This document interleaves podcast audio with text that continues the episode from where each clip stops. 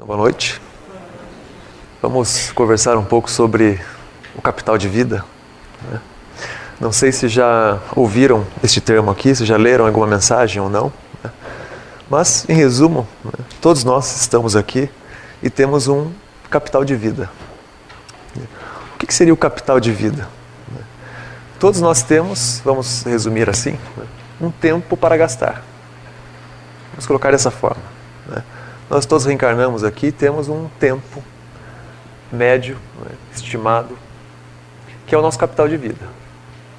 É um tempo que nós temos que seria o suficiente né, para cumprirmos com aquilo que nós planejamos.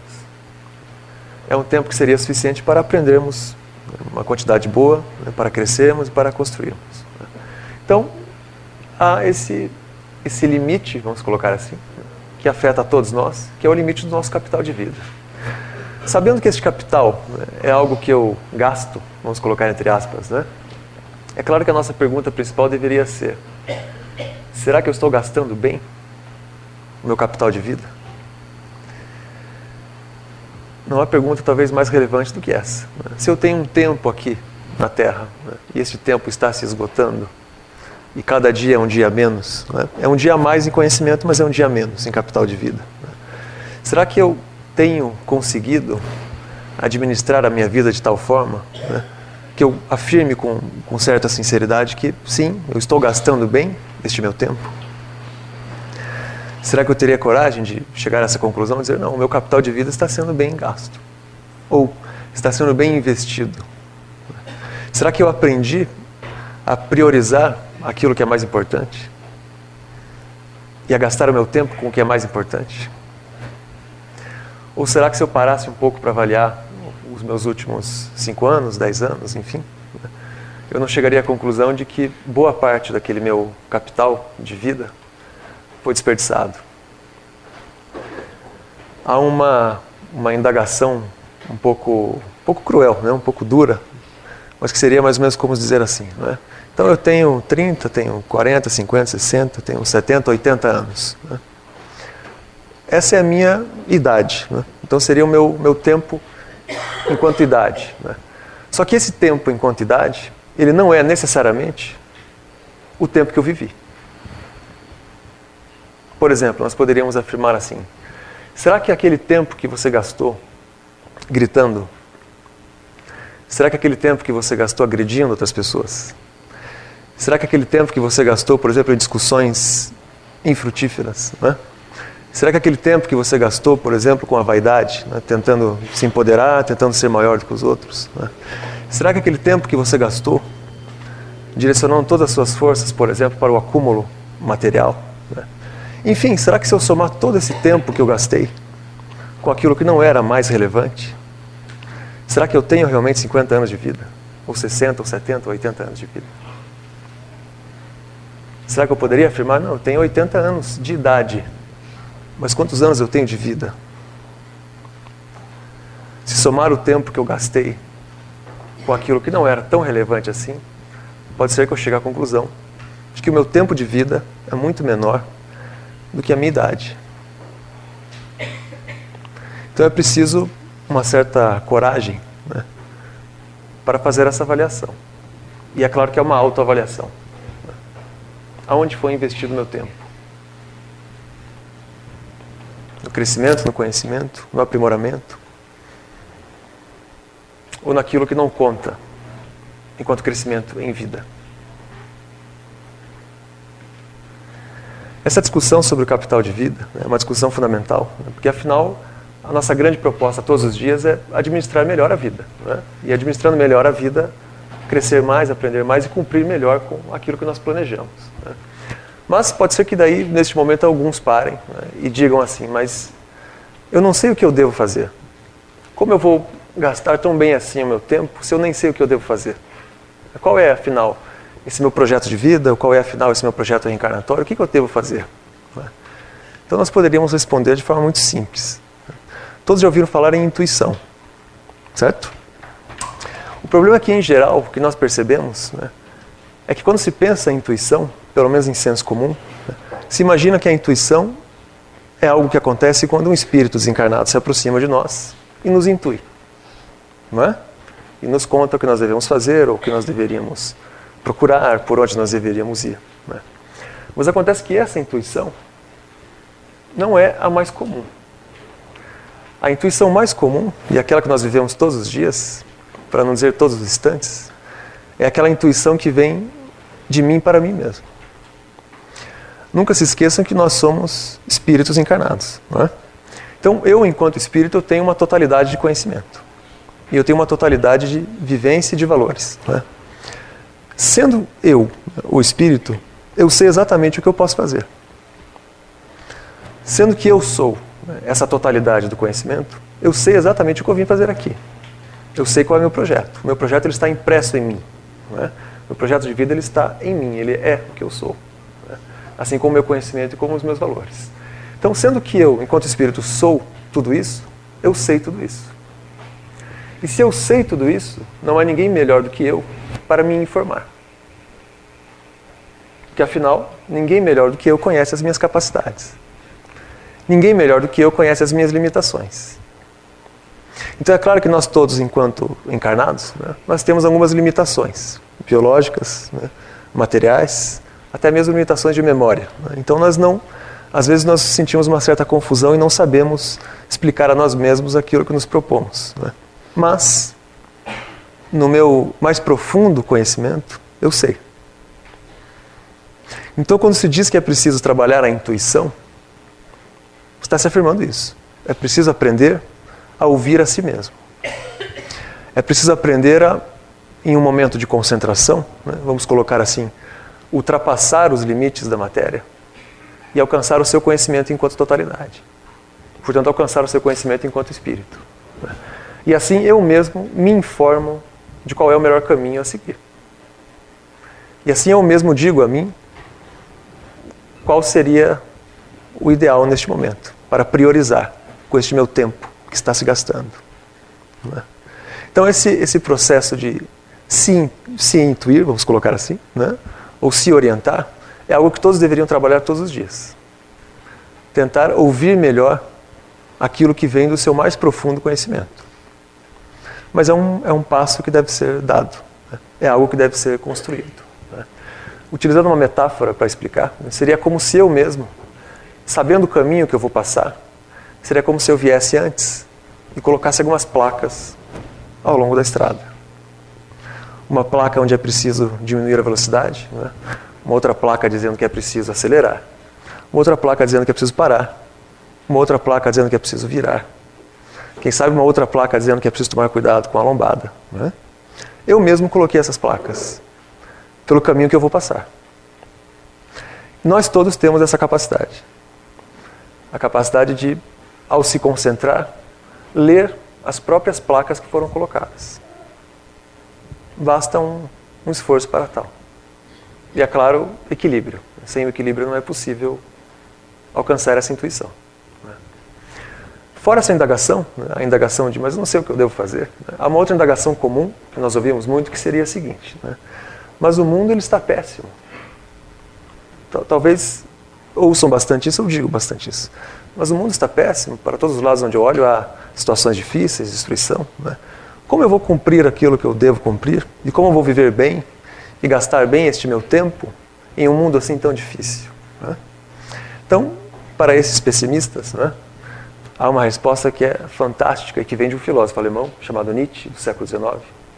Ele afirmou assim: nós deveríamos utilizar muito menos o abre aspas assim é, e utilizar muito mais, abre aspas, assim deve ser. Qual é a diferença entre o assim é e o assim deve ser?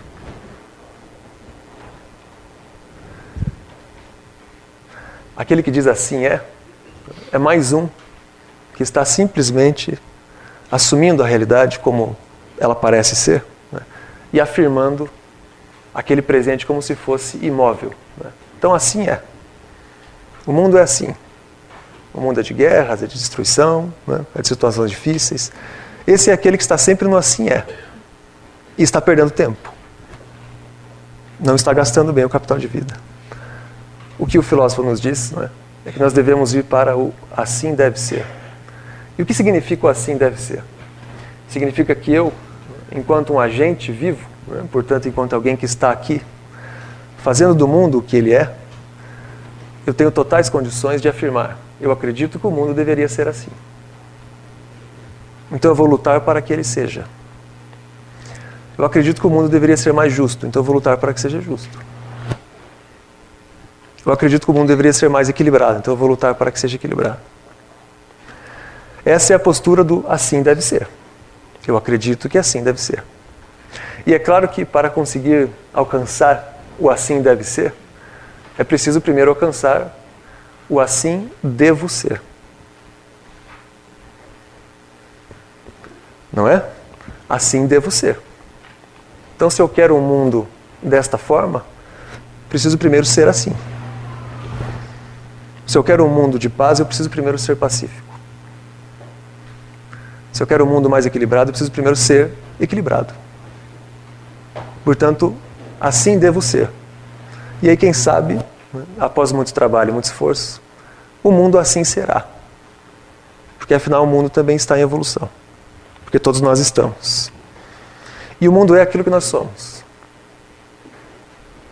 Então, conforme nós crescemos, o mundo também cresce. Então vamos tentar fazer um esforço né? e abandonar um pouco essa postura do assim é e alcançar a postura do assim deve ser, através do assim devo ser. Né? Da mesma forma como alguns né, afirmam, não sei o que devo fazer, né? outros afirmam, mas o mundo está péssimo, como eu vou fazer? Também existem aqueles que afirmam assim, mas eu já passei por tantas dificuldades, já sofri tantas dores e tantas desilusões, que eu não acredito mais. Foi tudo tão difícil até aqui, que você pode falar o que for, eu não acredito em mais nada. Há também os que afirmam isso. Né? E para estes, nós podemos utilizar uma outra resposta, que vem do mesmo filósofo, do Nietzsche. Né? E ele diz assim: é preciso muito cuidado para não deixar o passado enterrar o presente. É preciso muito cuidado para não deixar o passado enterrar o presente. E aí ele nos ensina o seguinte: há uma capacidade que todo homem deveria aprimorar trabalhar e melhorar, que é a capacidade de esquecer. Veja que curioso. Né? Ele diz assim: todos deveriam aprender a esquecer. Veja que interessante isso. Né? Mas como assim aprender a esquecer?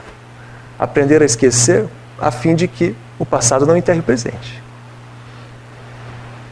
Eu preciso aprender a esquecer aquilo que me causou muita dor, por exemplo, a fim de que não doa no agora já doeu. Né? Não faz sentido que continue doendo. Não é? Eu preciso aprender a esquecer aquilo que me trava, aquilo que me causa angústia, aquilo, portanto, que me segura no passado e não me deixa viver o presente. Eu preciso aprender a esquecer. Aquilo eu já vivi, já aconteceu. O crescimento que poderia resultar daquilo já aconteceu. Né? O aprendizado que poderia advir daquilo já ocorreu. Então, o que melhor posso fazer agora é aprender a esquecer. E assim, permitir ao presente que ele se construa. E permitir a mim que eu o construa. Porque sozinho ele não se fará. Há uma metáfora nesse sentido que nos, ajuda muito a, entender, seria mais ou menos pensar assim. Né? Vamos imaginar que todos nós temos uma mochila nas costas. Né? E essa mochila nós carregamos conosco. Aí vamos imaginar que de repente alguém taca uma pedra em mim. Como eu não sei esquecer, eu pego esta pedra e coloco na mochila. Né? Então eu vou caminhando, vou caminhando e de repente jogam outra pedra em mim. Como eu não sei esquecer, eu pego esta outra pedra, coloco na mochila. De repente eu vou caminhando, vou caminhando e tropeço em uma outra pedra ainda maior. Pego aquela pedra, porque me incomodou tanto aquilo, né? me irritei, coloco na mochila. Qual será o resultado a médio prazo? A metáfora é muito clara. Né? O peso da mochila será tanto que eu não conseguirei mais caminhar. Aquela mochila estará tão pesada que eu não conseguirei mais continuar os passos. Aquele peso será tão grande que ou eu abandono ou eu estou abandonado. Ou eu largo a mochila no chão, né? ou ali eu permanecerei. Portanto, deixarei de caminhar. Então, esta capacidade né, de aprender a esquecer, nós podemos concluir que ela é realmente fundamental. Realmente fundamental. O contrário pode ser muito difícil. O contrário pode ser, mais uma vez, o passado né, enterrando o presente. E não é possível que isso aconteça. Né? Então, para, para concluir, né, eu diria que nós deveríamos somar esses pensamentos, né, esta avaliação, por exemplo, sobre o tempo, né, sobre como está sendo utilizado o capital de vida, esta avaliação, por exemplo, sobre a minha capacidade de crescer, né, se eu estou sabendo direcionar minha capacidade de crescer, esta avaliação sobre o esquecer, né, esta avaliação também sobre o uso das minhas faculdades mais amplas, né, dos meus valores, das minhas ideias. Né? E nós deveríamos talvez concluir com uma pergunta que seria assim: O que é uma pessoa bem-sucedida? Então, às vezes você olha para alguém e fala: Não, essa é uma pessoa bem-sucedida. Né? O que seria uma pessoa bem-sucedida? Percebam como é fácil nós incorrermos no erro de apontar para alguém e afirmar é uma pessoa bem-sucedida, partindo do ponto de vista material. Então nós afirmamos, é uma pessoa bem-sucedida porque conseguiu um bom emprego. É uma pessoa bem-sucedida porque acumulou uma quantidade grande de dinheiro. Uma pessoa bem-sucedida porque tem um carro bom ou uma casa boa. Né? Mas nós teríamos que perguntar: né? será que este é o melhor uso do tempo? Será que esta é realmente a pessoa bem-sucedida?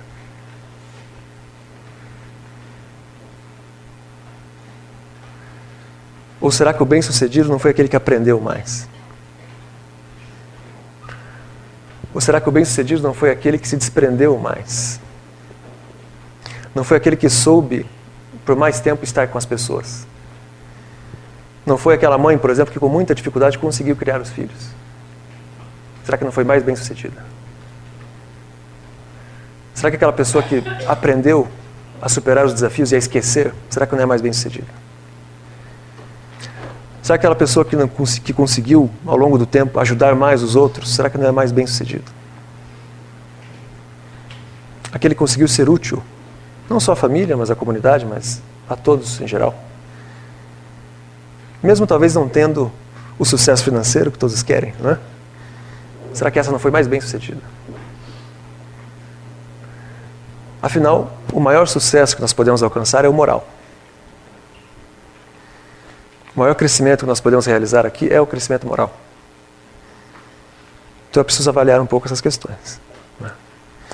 Mas percebam que nessa caminhada que nós vamos construindo, né, nós todos temos, vamos chamar assim, fontes de alimentação. Vamos colocar assim. Né? Todo organismo vivo, né, do unicelular ao ser humano, né, Todo organismo vivo recebe alimento de fora. Todo organismo vivo recebe alimento de fora. Perceba que nós, por exemplo, precisamos da luz, do sol. Nós precisamos da água. Nós precisamos, por exemplo, do oxigênio. Nós estamos o tempo todo recebendo uma alimentação exterior. Essa alimentação exterior que nós recebemos, ela não é só biológica. Há uma alimentação que talvez seja até mais importante, né? que é a alimentação da informação. Nós somos alimentados com informação todos os dias. Então percebam, por exemplo, esta casa aqui. Quando vocês vêm aqui, vocês são alimentados. Quando vocês leem um livro, vocês são alimentados. Quando eu encontro alguém e converso com essa pessoa, eu sou alimentado. Quem sabe quando eu passo em frente a uma praça, só o fato de olhar a, a paisagem da praça, aquilo me, me serve de alimento, eu sou alimentado.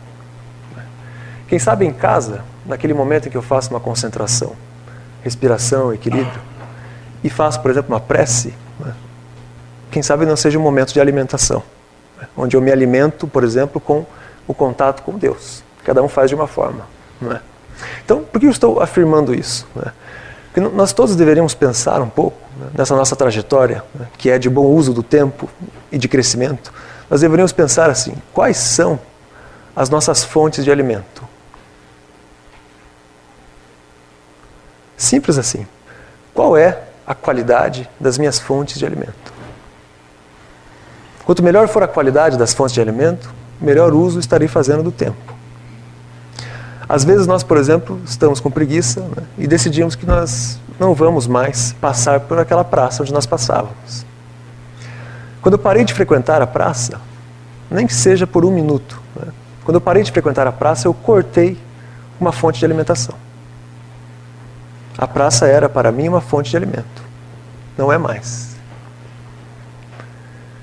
Quem sabe, por exemplo, aquele local que me fazia bem, que eu frequentava e não estou indo mais, cortei, cortei uma fonte de alimentação.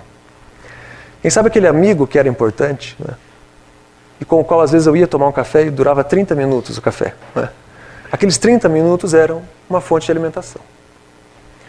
Se eu deixar de encontrá-lo, eu estou cortando essa fonte de alimentação. Se eu deixar, por exemplo, de ler, estou cortando uma fonte de alimentação. Se eu deixar, por exemplo, de fazer esta prece, né, que cada um faz da sua forma, eu estou cortando uma fonte de alimentação. Qual é o resultado né, de uma diminuição no alimento? É o enfraquecimento. Sempre que eu diminuo as fontes de alimentação, eu me enfraqueço. E se eu continuo me enfraquecendo, eu adoeço. Então, para concluir, eu queria deixar esta, eu diria assim, esta mensagem solta. Né? Além de pensar nas fontes de alimento biológico, pensem um pouco nas fontes de alimento de informação. Quais são essas fontes? Qual é a qualidade dessas fontes? Né?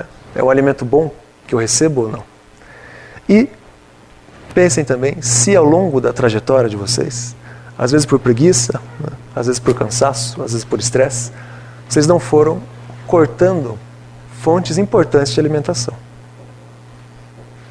Às vezes por falta de persistência, às vezes por falta de coragem.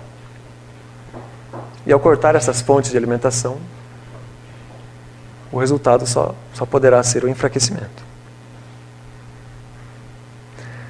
Então, neste debate sobre o uso do capital de vida, né, que todos consigam se conectar às melhores fontes de alimento e, portanto, consigam se manter né, fortes, né, corajosos, né, bem nutridos, moralmente, intelectualmente, né, emocionalmente, afetivamente bem nutridos. Né.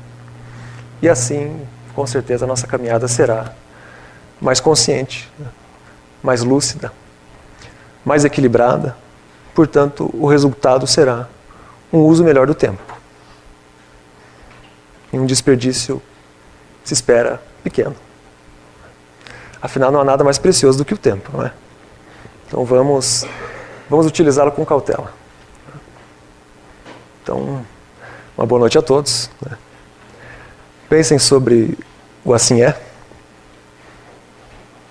e assumam o assim deve ser o resultado será positivo. Não só para mim, não só para cada um, mas para o mundo, o mundo todo. Né? Nós talvez estejamos vivendo um momento de transição. Né? Todos, todos leem as notícias, todos sabem que, quem sabe neste momento estejamos aí em uma mudança de ciclo histórico. Né? Nada melhor nesta mudança de ciclo histórico né?